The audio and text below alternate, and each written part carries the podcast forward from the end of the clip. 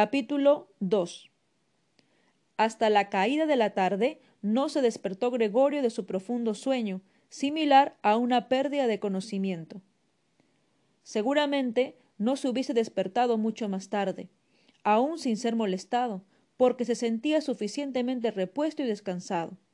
Sin embargo, le parecía como si le hubiesen despertado unos pasos fugaces y el ruido de la puerta que daba al vestíbulo al ser cerrada con cuidado. El resplandor de las farolas eléctricas de la calle se reflejaba pálidamente aquí y allí en el techo de la habitación y en las partes altas de los muebles, pero abajo, donde se encontraba Gregorio, estaba oscuro. Tanteaba todavía torpemente con sus antenas, que ahora aprendía a valorar. Se deslizó lentamente hacia la puerta para ver lo que había ocurrido allí. Su costado izquierdo parecía una única y larga cicatriz que le daba desagradables tirones y le obligaba realmente a cojear con sus dos filas de patas. Por cierto, una de las patitas había resultado gravemente herida durante los incidentes de la mañana. Casi parecía un milagro que sólo una hubiese resultado herida y se arrastraba sin vida. Sólo cuando ya había llegado a la puerta, advirtió que lo que lo había traído hacia ella era el olor a algo comestible, porque allí había una escudilla llena de leche dulce en la que nadaban trocitos de pan. Estuvo a punto de llorar de alegría, porque ahora tenía aún más hambre que por la mañana, e inmediatamente introdujo la cabeza dentro de la leche, casi hasta por encima de los ojos, pero pronto volvió a sacarla con desilusión. No sólo comer le resultaba difícil debido a su delicado costado izquierdo. Sólo podía comer si todo su cuerpo cooperaba jadeando. Sino que además la leche que siempre había sido su bebida favorita y que seguramente por eso se la había traído la hermana, ya no le gustaba. Es más, se retiró casi con repugnancia de la escudilla y retrocedió a rastras hacia el centro de la habitación.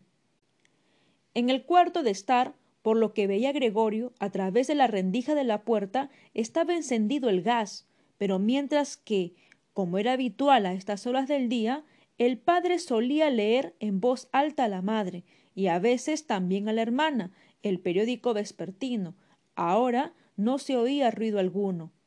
Bueno, quizá esta costumbre de leer en voz alta tal como le contaba y le escribía siempre su hermana, se había perdido del todo en los últimos tiempos. Pero todo a su alrededor permanecía en silencio, a pesar de que, sin duda, la casa no estaba vacía. Qué vida tan apacible lleva la familia, se dijo Gregorio, y mientras miraba fijamente la oscuridad que reinaba ante él, se sintió muy orgulloso de haber podido proporcionar a sus padres y a su hermana la vida que llevaban en una vivienda tan hermosa. Pero, ¿qué ocurriría si toda la tranquilidad, todo el bienestar, toda la satisfacción llegase ahora a un terrible final? Para no perderse en tales pensamientos, prefirió Gregorio ponerse en movimiento y arrastrarse de acá para allá por la habitación. En una ocasión, durante el largo anochecer, se abrió una pequeña rendija una vez en una puerta lateral y otra vez en la otra, y ambas se volvieron a cerrar rápidamente. Probablemente alguien tenía necesidad de entrar, pero al mismo tiempo sentía demasiada vacilación. Entonces Gregorio se paró justamente delante de la puerta del cuarto de estar, decidido a hacer entrar de alguna manera al indeciso visitante, o al menos para saber de quién se trataba. Pero la puerta ya no se abrió más, y Gregorio esperó en vano. Por la mañana temprano, cuando todas las puertas estaban bajo llave, todos querían entrar en su habitación. Ahora que había abierto una puerta y que las demás habían sido abiertas, sin duda durante el día no veía a nadie. Y además ahora las llaves estaban metidas en las cerraduras desde fuera. Muy tarde, ya de noche, se apagó la luz en el cuarto de estar, y entonces fue fácil comprobar que los padres y la hermana habían permanecido despiertos todo este tiempo, porque tal y como se podía oír perfectamente, se retiraban de puntillas los tres juntos en ese momento. Así pues, seguramente hasta la mañana siguiente no entraría nadie más en la habitación de Gregorio. disponía de mucho tiempo para pensar, sin que nadie le molestase, sobre cómo debía organizar de nuevo su vida. Pero la habitación de techos altos y que daba la impresión de estar vacía, en la cual estaba obligado a permanecer tumbado en el suelo, lo asustaba sin que pudiera descubrir cuál era la causa, puesto que era la habitación que ocupaba desde hacía cinco años, y con un giro medio inconsciente y no sin una cierta vergüenza, se apresuró a meterse bajo el canapé, en donde, a pesar de que su caparazón era algo estrujado y a pesar de que ya no podía levantar la cabeza, se sintió pronto muy cómodo, y solamente lamentó que su cuerpo fuese demasiado ancho para poder desaparecer por completo debajo del canapé. Allí permaneció durante toda la noche, que pasó en parte inmerso en un semisueño del que una y otra vez lo despertaba el hambre con un sobresalto, y en parte entre preocupaciones y confusas esperanzas, que lo llevaban a la consecuencia de que de momento debía comportarse con calma, y con la ayuda de una gran paciencia y de una gran consideración por parte de la familia, tendría que hacer soportable las molestias que Gregorio en su estado actual no podía evitar producirles. Ya muy de mañana, era todavía casi de noche, tuvo Gregorio la oportunidad de poner a prueba las decisiones que acababa de tomar, porque la hermana, casi vestida del todo, abrió la puerta desde el vestíbulo y miró con expectación hacia adentro. No lo encontró enseguida, pero cuando lo descubrió debajo del canapé, Dios mío. tenía que estar en alguna parte. no podía haber volado. Se asustó tanto que sin poder dominarse volvió a cerrar la puerta desde afuera pero como si se arrepintiese de su comportamiento, inmediatamente la abrió de nuevo y entró de puntillas, como si se tratase de un enfermo grave o de un extraño. Gregorio había adelantado la cabeza casi hasta el borde del canapé y la observaba. ¿Se daría cuenta de que había dejado la leche y no por falta de hambre y le traería otra comida más adecuada? Si no caía en la puerta por sí misma, Gregorio prefería morir de hambre antes que llamar la atención sobre esto, a pesar de que sentía unos enormes deseos de salir de debajo del canapé, arrojarse a los pies de la hermana y rogarle que le trajese algo bueno de comer.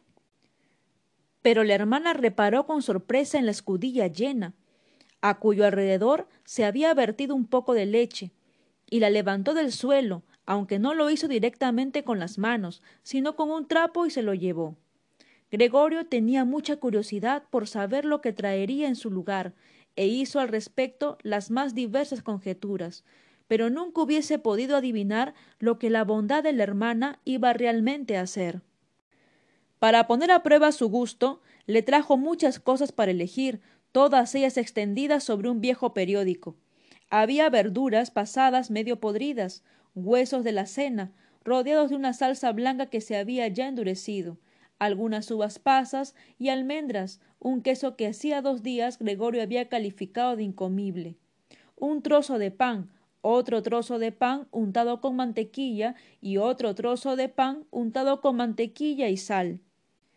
Además, añadió a todo esto la escudilla, que a partir de ahora probablemente estaba destinada a Gregorio, en la cual había echado agua, y por delicadeza, como sabía que Gregorio nunca comería delante de ella, se retiró rápidamente e incluso echó la llave para que Gregorio se diese cuenta de que podía ponerse todo lo cómodo que desease. Las patitas de Gregorio zumbaban cuando se acercaba el momento de comer. Por cierto, sus heridas ya debían estar curadas del todo, porque ya no notaba molestia alguna.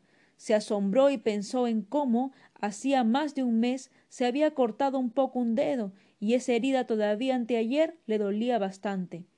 ¿Tendré ahora menos sensibilidad? pensó, y ya chupaba con voracidad el queso, que fue lo que más fuertemente y de inmediato lo atrajo del todo. Sucesivamente, a toda velocidad y con los ojos llenos de lágrimas de alegría, devoró el queso, las verduras y la salsa.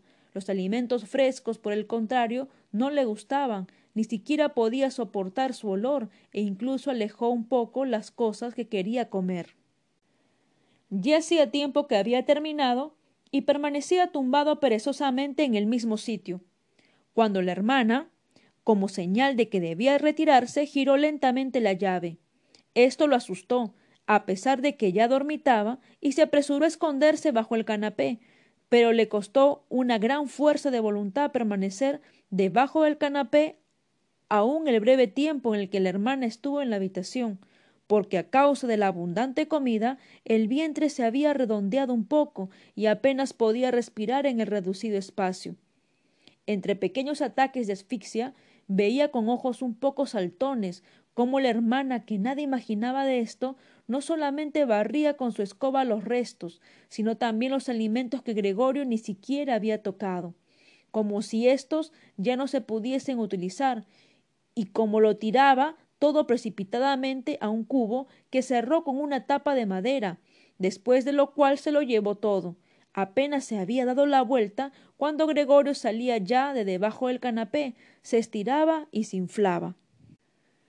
De esta forma recibía Gregorio su comida diaria una vez por la mañana, cuando los padres y la criada todavía dormían, y la segunda vez después de la comida del mediodía, porque entonces los padres dormían un ratito y la hermana mandaba a la criada algún recado. Sin duda los padres no querían que Gregorio se muriese de hambre, pero quizá no hubieran podido soportar enterarse de sus costumbres alimenticias, más de lo que de ella les dijese la hermana. Quizá la hermana quería ahorrarles una pequeña pena, porque de hecho ya sufrían bastante. Gregorio no pudo enterarse de las excusas con las que el médico y el cerrajero habían sido despedidos de la casa en aquella primera mañana, puesto que, como no podían entenderle, nadie, ni siquiera la hermana, pensaba que él pudiera entender a los demás, y así, cuando la hermana estaba en su habitación, tenía que conformarse con escuchar de vez en cuando sus suspiros y sus invocaciones a los santos. Solo más tarde, cuando ya se había acostumbrado un poco a todo, naturalmente nunca podría pensarse en que se acostumbrase del todo, cazaba Gregorio a veces una observación hecha amablemente o que así podía interpretarse. Hoy sí que le ha gustado, decía cuando Gregorio había comido con abundancia, mientras que en el caso contrario, que poco a poco se repetía con más frecuencia, solía decir casi con tristeza hoy ha sobrado todo mientras que Gregorio no se enteraba de novedad alguna de forma directa, escuchaba algunas cosas procedentes de las habitaciones contiguas, y allí, donde escuchaba voces una sola vez, corría enseguida hacia la puerta correspondiente y se estrujaba con todo su cuerpo contra ella.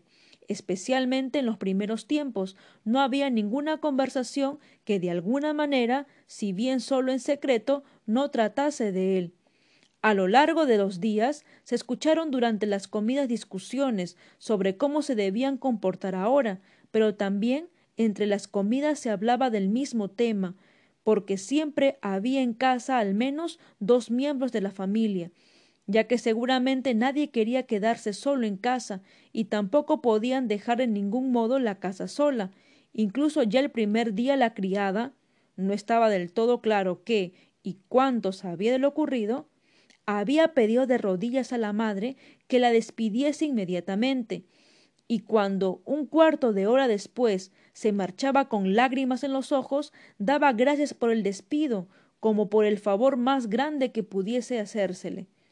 Y sin que nadie se lo pidiese, hizo un solemne juramento de no decir nada a nadie. Ahora la hermana, junto con la madre, tenía que cocinar, si bien esto no ocasionaba demasiado trabajo porque apenas se comía nada, una y otra vez escuchaba a Gregorio como uno animaba en vano al otro a que comiese y no recibía más contestación que gracias, tengo suficiente o algo parecido. Quizá tampoco se bebía nada. A veces la hermana preguntaba al padre si quería tomar una cerveza y se ofrecía amablemente a ir ella misma a buscarla. Y como el padre permanecía en silencio, añadía para que él no tuviese reparos que también podía mandar a la portera. Pero entonces el padre respondía, por fin con un poderoso no, y ya no se hablaba más del asunto. Ya en el transcurso del primer día, el padre explicó tanto a la madre como a la hermana toda la situación económica y las perspectivas.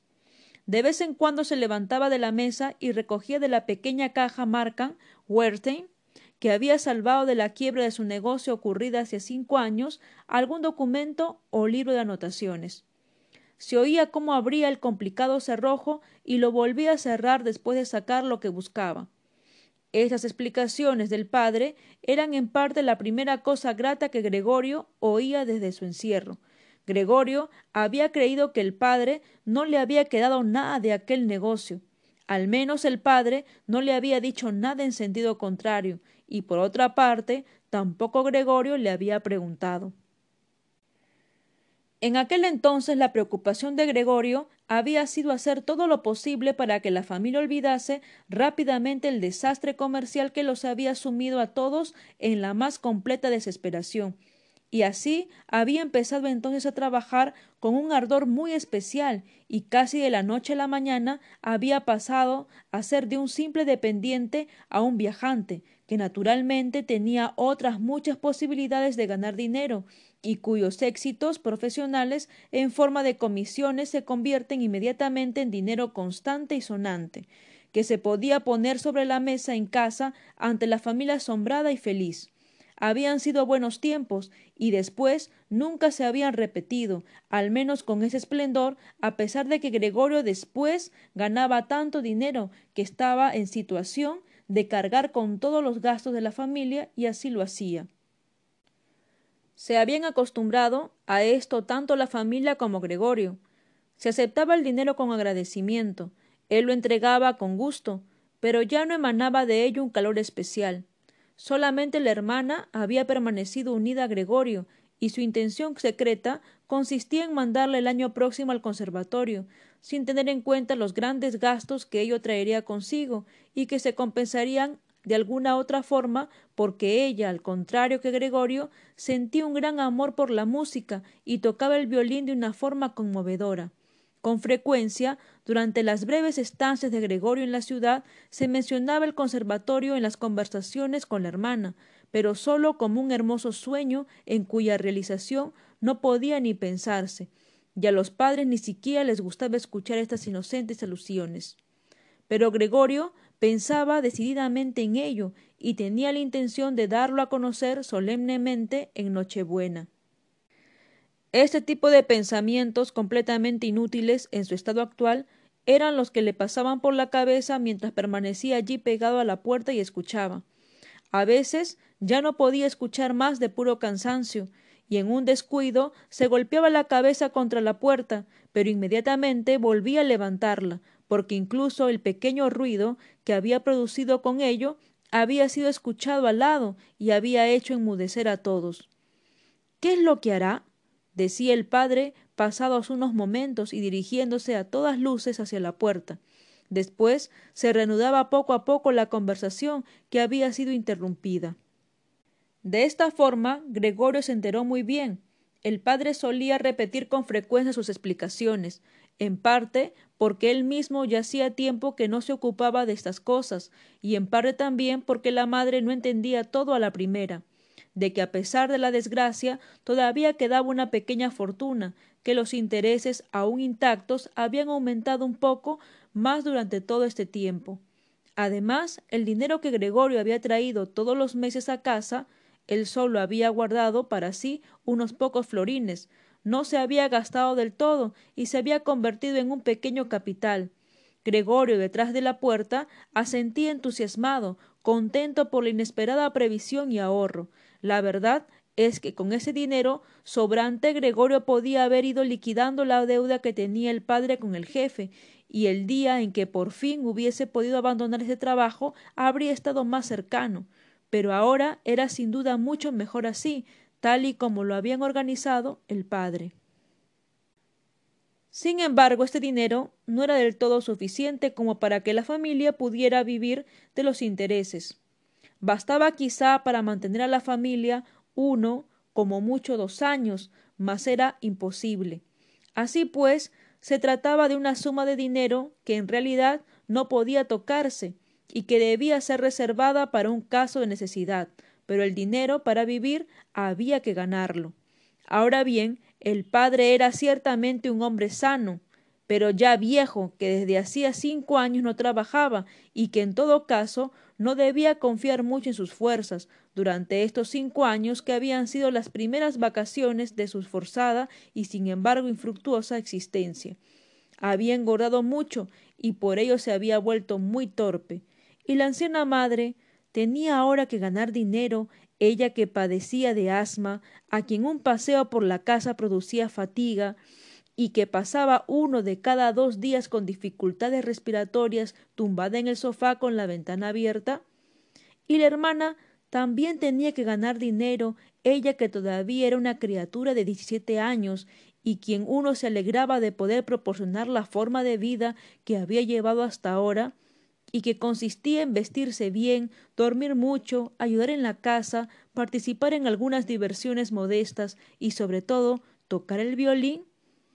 Cuando se empezaba a hablar de la necesidad de ganar dinero, Gregorio acababa por abandonar la puerta y arrojarse sobre el fresco sofá de cuero que estaba junto a la puerta, porque se ponía al rojo vivo de vergüenza y tristeza.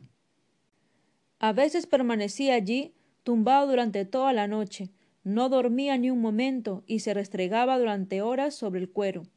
O bien no retrocedía ante el gran esfuerzo de empujar una silla hasta la ventana, trepar a continuación hasta el antepecho y subido en la silla, apoyarse en la ventana y mirar a través de la misma, sin duda como recuerdo de lo libre que se había sentido siempre que anteriormente había estado apoyado aquí. Porque efectivamente de día en día veía cada vez con menos claridad las cosas que ni siquiera estaban muy alejadas. Ya no podía ver el hospital de enfrente, cuya visión constante había antes maldecido, y si no hubiese sabido muy bien que vivía en la tranquila pero central Charlos de Straiza, podría haber creído que veía desde su ventana un desierto en el que el cielo gris y la gris tierra se unían sin poder distinguirse uno de otra. Solo dos veces había sido necesario que su atenta hermana viese que la silla estaba bajo la ventana, para que a partir de entonces, después de haber recogido la habitación, la colocase siempre bajo aquella e incluso dejase abierta la contraventana interior. Si Gregorio hubiese podido hablar con la hermana y darle las gracias por todo lo que tenía que hacer por él, hubiese soportado mejor sus servicios, pero de esta forma sufría con ellos, Ciertamente la hermana intentaba hacer más llevadero lo desagradable de la situación, y naturalmente cuanto más tiempo pasaba, tanto más fácil le resultaba conseguirlo, pero también Gregorio adquirió con el tiempo una visión de conjunto más exacta. Ya el solo hecho de que la hermana entrase le parecía terrible. Apenas había entrado, sin tomarse el tiempo necesario para cerrar la puerta, y eso que siempre ponía mucha atención en ahorrar a todos el espectáculo que ofrecía la habitación de Gregorio. Corría derecha hacia la ventana y la abría de par en par con manos presurosas, como si se asfixiase, y aunque hiciese mucho frío, permanecía durante algunos momentos ante ella y respiraba profundamente. Estas carreras y ruidos asustaban a Gregorio dos veces al día. Durante todo ese tiempo temblaba bajo el canapé y sabía muy bien que ella le hubiese evitado con gusto todo esto, si es que le hubiese sido posible permanecer con la ventana cerrada en la habitación en la que se encontraba Gregorio. Una vez, hacía aproximadamente un mes de la transformación de Gregorio, y el aspecto de éste ya no era para la hermana motivo especial de asombro. Llegó un poco antes de lo previsto y encontró a Gregorio mirando por la ventana, inmóvil y realmente colocado para asustar. Para Gregorio no hubiese sido inesperado si ella no hubiese entrado, ya que él, con su poción, impedía que ella pudiese abrir de inmediato la ventana. Pero ella no solamente no entró, sino que retrocedió y cerró la puerta. Un extraño habría podido pensar que Gregorio la había acechado y había querido morderla. Gregorio naturalmente se escondió enseguida bajo el canapé, pero tuvo que esperar hasta mediodía antes de que la hermana volviese de nuevo, y además parecía mucho más intranquila que de costumbre. Gregorio sacó la conclusión de que su aspecto todavía le resultaba insoportable y continuaría pareciéndoselo. y que ella tenía que dominarse a sí misma para no salir corriendo al ver incluso la pequeña parte de su cuerpo que sobresalía del canapé. Para ahorrarle también ese espectáculo, transportó un día sobre la espalda. Para ello necesitó cuatro horas la sábana encima del canapé y la colocó de tal forma que él quedaba tapado del todo, y la hermana incluso si se agachaba no podía verlo. Sí, en opinión de la hermana, esa sábana no hubiese sido necesaria, podría haberla retirado, porque estaba suficientemente claro que Gregorio no se aislaba por gusto, pero dejó la sábana tal como estaba, e incluso Gregorio creyó adivinar una mirada de gratitud, cuando con cuidado levantó la cabeza un poco para ver cómo acogía la hermana la nueva disposición. Durante los primeros catorce días los padres no consiguieron decidirse a entrar en su habitación, y Gregorio escuchaba con frecuencia cómo ahora reconocían el trabajo de la hermana, a pesar de que anteriormente se habían enfadado muchas veces con ella porque les parecía una chica un poco inútil. Pero ahora, a veces ambos, el padre y la madre, esperaban ante la habitación de Gregorio, mientras la hermana la recogía, y apenas había salido, tenía que contar con todo detalle qué aspecto tenía la habitación, lo que había comido Gregorio, cómo se había comportado esta vez y si, quizá, se advertía una pequeña mejoría. Por cierto, la madre quiso entrar a ver a Gregorio relativamente pronto, pero el padre y la hermana se lo impidieron, al principio con argumentos racionales que Gregorio escuchaba con mucha atención y con los que estaba muy de acuerdo, pero más tarde hubo que impedírselo por la fuerza. Y si entonces gritaba Déjenme entrar a ver a Gregorio, pobre hijo mío. ¿Es que no comprenden que tengo que entrar a verlo? Entonces Gregorio pensaba que quizás sería bueno que la madre entrase, naturalmente no todos los días, pero sí una vez a la semana. Ella comprendía todo mucho mejor que la hermana, que a pesar de todo su valor no era más que una niña, y en última instancia quizás solo se había hecho cargo de una tarea tan difícil por irreflexión infantil. El deseo de Gregorio de ver a la madre pronto se convirtió en realidad. Durante el día Gregorio no quería mostrarse por la ventana por consideración a sus padres, pero tampoco podía arrastrarse demasiado por los pocos metros cuadrados del suelo. Ya soportaba con dificultad estar tumbado tranquilamente durante la noche, pronto ya ni siquiera la comida le producía alegría. Y así, para distraerse, adoptó la costumbre de arrastrarse en todas las direcciones por las paredes y el techo. Le gustaba especialmente permanecer colgado del techo. Era algo muy distinto estar tumbado en el suelo. Se respiraba con más libertad. Un ligero balanceo atravesaba el cuerpo, y sumido en la casi feliz distracción en la que se encontraba allá arriba, podía ocurrir que para su sorpresa se dejase caer y se golpease contra el suelo. Pero ahora, naturalmente, dominaba su cuerpo de una forma muy distinta a como lo había hecho antes, y no se hacía daño, incluso después de semejante caída. La hermana se dio cuenta inmediatamente de la nueva diversión que Gregorio había descubierto. Al arrastrarse, dejaba tras de sí por todas partes huellas de sustancias pegajosas. Y entonces se le metió en la cabeza proporcionar a Gregorio la posibilidad de arrastrarse a gran escala y sacar de allí los muebles que le impedían, es decir, sobre todo el armario y el escritorio. Ella no era capaz de hacerlo todo sola, tampoco se atrevía a pedir ayuda al padre. La criada no le hubiese ayudado seguramente porque esa chica de unos dieciséis años resistía ciertamente con valor desde que se despidió a la cocinera anterior. Pero había pedido el favor de poder mantener la cocina constantemente cerrada y abrirla solamente a una señal determinada. Así pues, no le quedó a la hermana más remedio que valerse de la madre una vez que estaba el padre ausente. Con exclamaciones de excitada alegría se acercó la madre, pero enmudeció ante la puerta de la habitación de Gregorio. Primero la hermana se aseguró de que todo en la habitación estaba en orden, después dejó entrar a la madre. Gregorio se había apresurado a colocar la sábana aún más bajo y con más pliegues, de modo que de verdad tenía el aspecto de una sábana lanzada casualmente sobre el canapé. Gregorio se abstuvo esta vez de espiar por debajo de la sábana, renunció ver esta vez a la madre y se contentaba solo con que hubiese venido. Vamos, acércate, no se le ve, dijo la hermana, y sin duda llevaba a la madre de la mano. Gregorio oyó entonces cómo las dos débiles mujeres movían de un sitio el pesado y viejo armario, y cómo la hermana siempre se cargaba la mayor parte del trabajo, sin escuchar las advertencias de la madre que temía que se esforzase demasiado. Duró mucho tiempo. Aproximadamente después de un cuarto de hora dijo la madre que deberían dejar aquí el armario, porque en primer lugar era demasiado pesado y no acabarían antes de que regresase el padre, y con el armario en medio de la habitación le bloqueaban a Gregorio cualquier camino, y en segundo lugar no era del todo seguro que se le hiciese a Gregorio un favor con retirar los muebles. A ella le parecía precisamente lo contrario.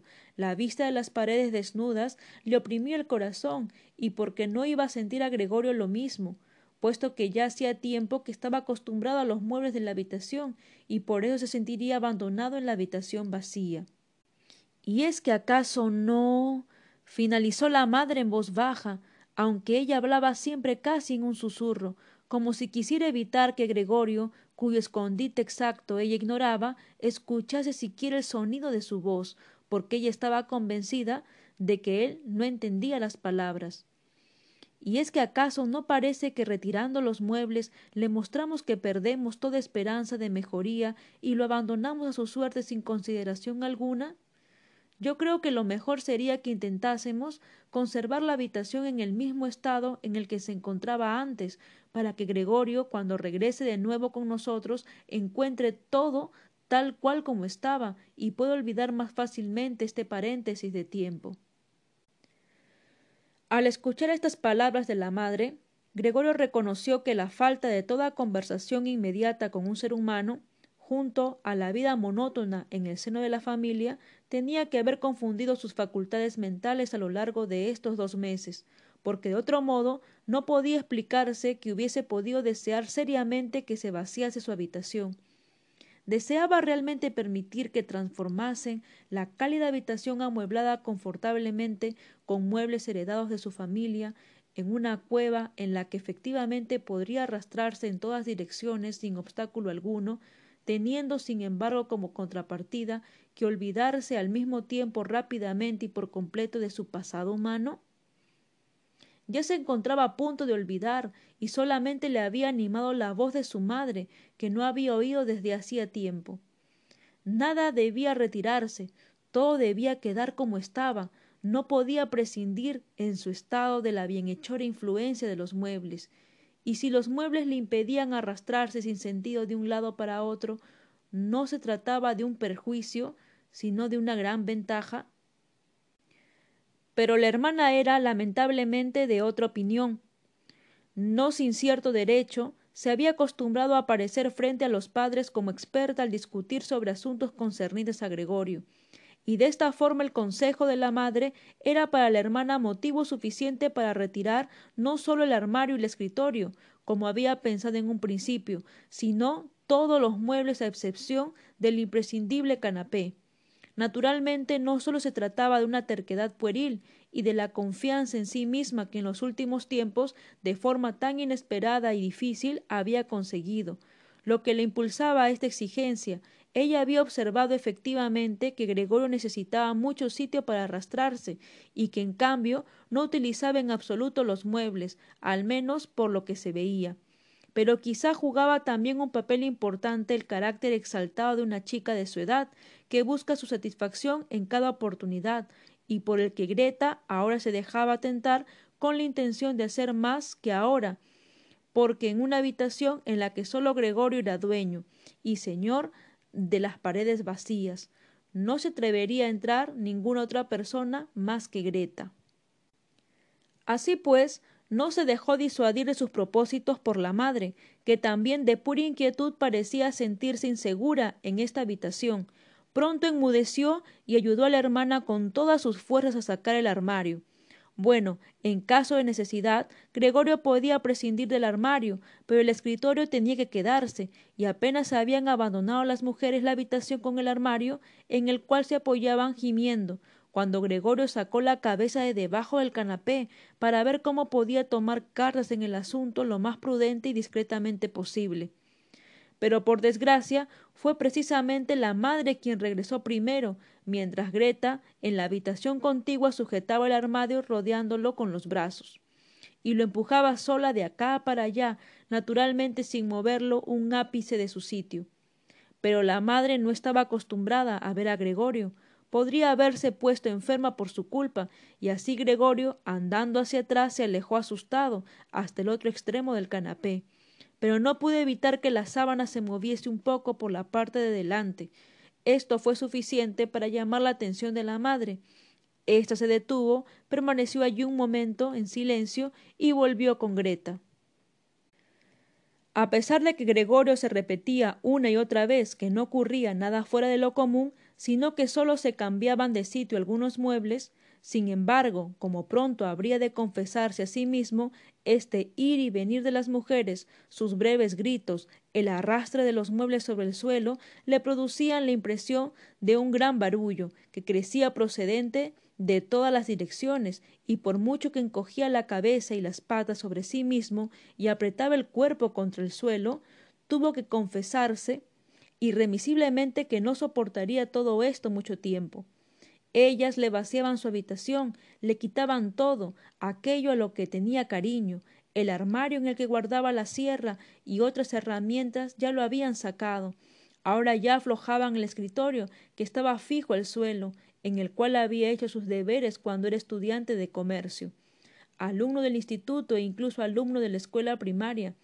Ante esto no le quedaba ni un momento para comprobar las buenas intenciones que tenían las dos mujeres, y cuya existencia, por cierto, casi había olvidado, porque de puro agotamiento trabajaban en silencio y solamente se oían las sordas pisadas de sus pies. Y así salió de repente, las mujeres estaban en ese momento en la habitación contigua, apoyadas en el escritorio para tomar aliento. Cambió cuatro veces la dirección de su marcha. No sabía ciencia cierta qué era lo que debía salvar primero. Cuando vio en la pared ya vacía, llamándole la atención el cuadro de la mujer envuelta en pieles, se arrastró apresuradamente hacia arriba y se apretó contra el cuadro, cuyo cristal lo sujetaba y le aliviaba el ardor de su vientre al menos este cuadro que Gregorio tapaba ahora por completo, seguro que no se lo llevaba nadie. Volvió la cabeza hacia la puerta del cuarto de estar para observar a las mujeres cuando volviesen. No se habían permitido una larga tregua y ya volvían. Greta había rodeado a su madre con el brazo y casi la llevaba en volandas. ¿Qué nos llevamos ahora? dijo Greta y miró a su alrededor. Entonces sus miradas se cruzaron con las de Gregorio, que estaba en la pared. Seguramente sólo a causa de la presencia de la madre conservó su serenidad. Inclinó su rostro hacia la madre para impedir que ella mirase a su alrededor y dijo temblando y aturdida Ven. ¿Nos volvemos un momento al cuarto de estar? Gregorio veía claramente la intención de Greta. Quería llevar a la madre a un lugar seguro y luego echarle de la pared. Bueno, que lo intentase. Él permanecería sobre su cuadro y no renunciaría a él, prefería saltarle a Greta a la cara.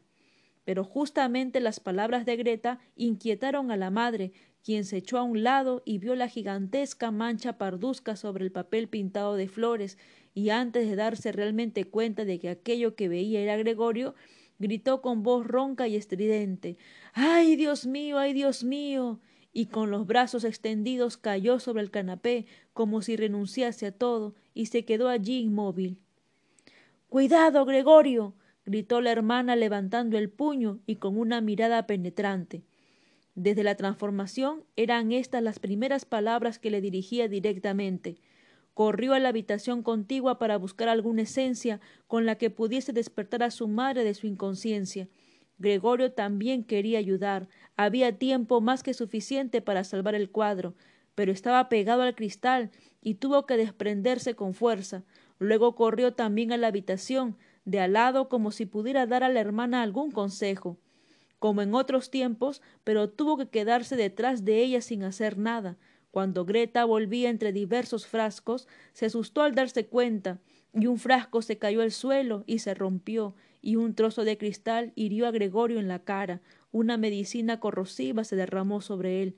Sin embargo, y sin detenerse, Greta cogió todos los frascos que podía llevar y corrió con ellos hacia donde estaba la madre, cerró la puerta con el pie. Gregorio estaba ahora aislado de la madre, que quizás estaba a punto de morir por su culpa. No debía abrir la habitación, no quería echar a la hermana que tenía que permanecer con la madre. Ahora no tenía otra cosa que hacer que esperar, y afligido por los remordimientos y la preocupación, comenzó a arrastrarse, se arrastró por todas partes, paredes, muebles y techos, y finalmente, en su desesperación, cuando ya la habitación empezaba a dar vueltas a su alrededor, se desplomó en medio de la gran mesa. Pasó un momento. Gregorio yacía allí extenuado. A su alrededor todo estaba tranquilo. Quizá esto era buena señal. Entonces sonó el timbre. La chica estaba, naturalmente, encerrada en su cocina, y Greta tenía que ir a abrir. El padre había llegado. ¿Qué ha ocurrido? fueron sus primeras palabras. El aspecto de Greta lo revelaba todo. Greta contestó con voz ahogada. Sin duda apretaba su rostro contra el pecho del padre. Madre se quedó inconsciente, pero ya está mejor. Gregorio ha escapado. Ya me lo esperaba, dijo el padre. Se los he dicho una y otra vez, pero ustedes, las mujeres, nunca hacen caso. Gregorio se dio cuenta de que el padre había interpretado mal la escueta información de Greta y sospechaba que Gregorio había hecho uso de algún acto violento. Por eso ahora tenía que intentar apaciguar al padre, porque para darle explicaciones no tenía ni el tiempo ni la posibilidad. Así pues, Gregorio se precipitó hacia la puerta de su habitación y se apretó contra ella para que el padre, ya desde el momento en que entrase en el vestíbulo, viese que Gregorio tenía la más sana intención de regresar inmediatamente a su habitación, y que no era necesario hacerle retroceder, sino que sólo hacía falta abrir la puerta e inmediatamente desaparecería. Pero el padre no estaba en situación de advertir tales sutilezas. ¡Ah! gritó al entrar, en un tono como si al mismo tiempo estuviese furioso y contento. Gregorio retiró la cabeza de la puerta y la levantó hacia el padre. Nunca se hubiese imaginado hacia el padre, tal y como estaba allí. Bien es verdad que en los últimos tiempos, puesta su atención en arrastrarse por todas partes, había perdido la ocasión de preocuparse como antes de los asuntos que ocurrían en el resto de la casa y tenía realmente que haber estado preparado para encontrar las circunstancias cambiadas. Aun así, ¿era éste todavía el padre? ¿El mismo hombre que yacía sepultado en la cama cuando en otros tiempos Gregorio salía de viaje de negocios? ¿El mismo hombre que la tarde en que volvía le recibía en bata sentado en su sillón y que no estaba en condiciones de levantarse, sino que, como señal de alegría, sólo levantaba los brazos hacia él? El mismo hombre que durante los pocos frecuentes paseos en común un par de domingos al año o en las festividades más importantes se abría pasos adelante entre Gregorio y la madre, que ya de por sí andaban despacio, aún más despacio que ellos, envuelto en un viejo abrigo, siempre apoyando con cuidado el bastón, y que cuando quería decir algo casi siempre se quedaba parado y congregaba a sus acompañantes a su alrededor? Pero ahora estaba muy derecho, vestido con un rígido uniforme azul con botones, como los que llevaban las ordenanzas de los bancos. Por encima del cuello alto y tieso de la chaqueta sobresalía su gran papada. Por debajo de las pobladas cejas se abría paso la mirada, despierta y atenta, y unos ojos negros. El cabello blanco, en otro tiempo desgreñado, estaba ahora ordenado en un peinado a raya brillante y exacto arrojó su gorra, en la que había bordado un monograma dorado, probablemente el de un banco, sobre el canapé a través de la habitación formando un arco y se dirigió hacia Gregorio con el rostro enconado, las puntas de la larga chaqueta del uniforme echadas hacia atrás y las manos en los bolsillos del pantalón. Probablemente ni él mismo sabía lo que iba a hacer. Sin embargo, levantaba los pies a una altura desusada, y Gregorio se asombró del tamaño enorme de las suelas de sus botas.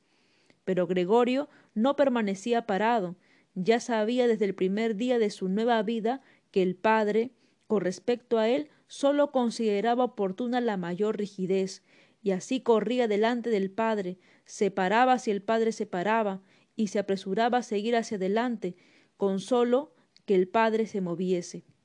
Así recorrieron varias veces la habitación, sin que ocurriese nada decisivo, y sin que ello hubiese tenido el aspecto de una persecución, como consecuencia de la lentitud de su recorrido.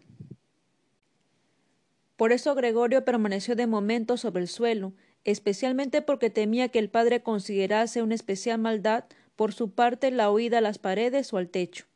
Por otra parte, Gregorio tuvo que confesarse a sí mismo que no soportaría por mucho tiempo estas carreras, porque mientras el padre daba un paso, él tenía que realizar un sinnúmero de movimientos.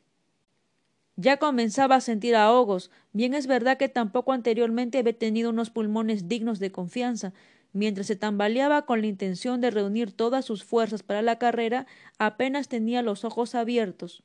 En su embotamiento no pensaba en otra posibilidad de salvación que la de correr, y ya casi había olvidado que las paredes estaban a su disposición. Bien es verdad que éstas estaban obstruidas por muelles llenos de esquinas y picos.